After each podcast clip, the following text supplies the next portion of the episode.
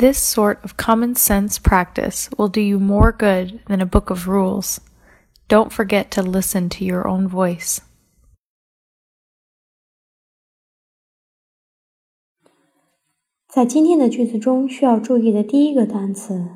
sort，分类类别；第二个，common，普通的、通俗的；common sense，指的常识。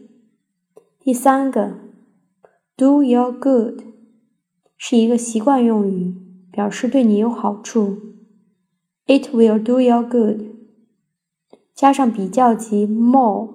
我们可以形成一个倒装句：The more good it will do you。在今天的句子结构方面，我们可以注意到它是一个比较级的结构。句意方面，常识性的练习会对你更有好处。比起一本规则性的书来讲，不要忘记听听你自己的声音。This sort of common sense practice will do you more good than a book of rules. Don't forget to listen to your own voice.